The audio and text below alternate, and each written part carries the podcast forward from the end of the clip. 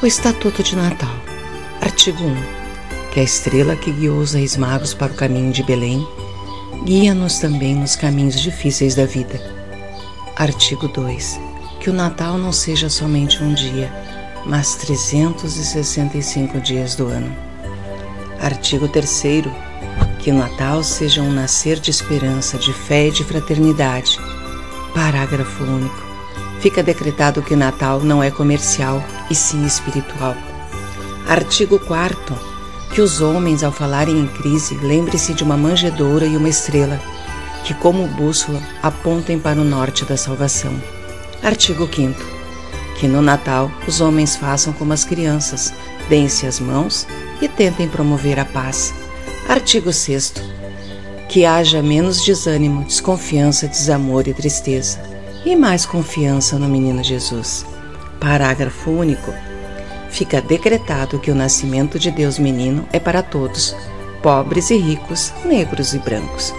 Artigo 7 que os homens não sigam a corrida consumista de ter, mas que voltem para o ser, louvando seu Criador. Artigo 8 que os canhões silenciem, que as bombas fiquem eternamente guardadas nos arsenais que se ouçam os anjos cantarem a glória de Deus no mais alto dos céus. Parágrafo único. Fica decretado que o menino de Belém deve ser reconhecido por todos os homens como filho de Deus e irmão de todos. Artigo 9. Que o Natal não seja somente um momento de festas e presentes. Artigo 10. Que o Natal dê a todos um coração puro, livre, alegre, cheio de fé e de amor. Artigo 11. Que o Natal seja um corte no egoísmo.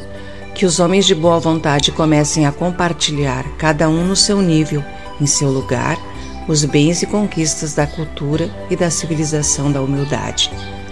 Artigo 12.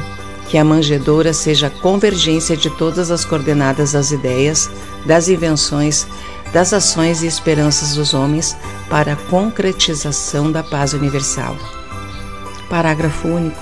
Fica decretado que todos devem poder dizer, ao se darem as mãos, um Feliz Natal.